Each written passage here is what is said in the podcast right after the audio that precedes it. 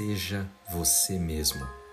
Da série Uma Vida com Propósitos, a palavra de Deus nos diz no livro de 2 Timóteo, capítulo 1, versículo 6.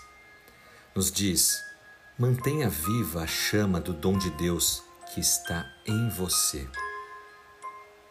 Meu irmão, minha irmã, Deus formou e criou cada um de nós à sua semelhança. Porém, não somos todos iguais. Para cada um de nós houve um molde específico, com características distintas.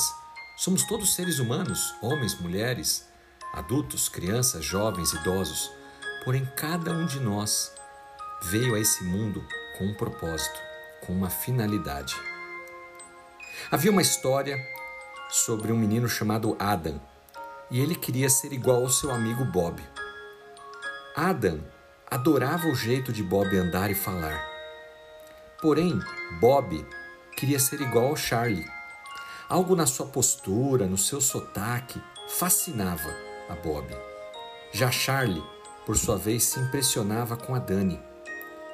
Charlie queria ter a aparência, é, andar, falar como ela. Dani também tinha um herói pessoal, que era o Adam, e gostaria de ser exatamente igual a ela. Assim, Adam tentava imitar Bob, Bob tentava imitar Charlie, Charlie tentava imitar Dani e Dani tentava imitar Adam.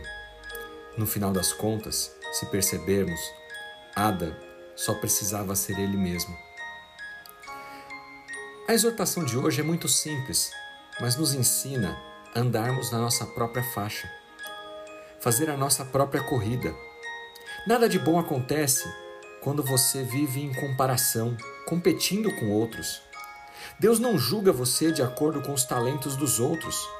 Ele vai avaliar cada um de nós de acordo com os nossos próprios talentos que foram derramados por Ele mesmo sobre nós.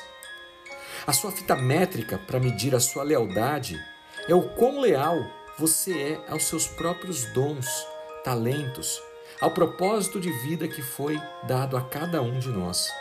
Você não é responsável pela natureza do seu dom, mas é responsável pelo uso que faz dele. Pense nisso. Não olhe para os outros e se compare. Você é único. Meu irmão, minha irmã, Deus te deu a beleza da vida. Não a desperdice. Faça a diferença nessa geração e que Deus te use poderosamente. Em nome de Jesus Cristo. Amém.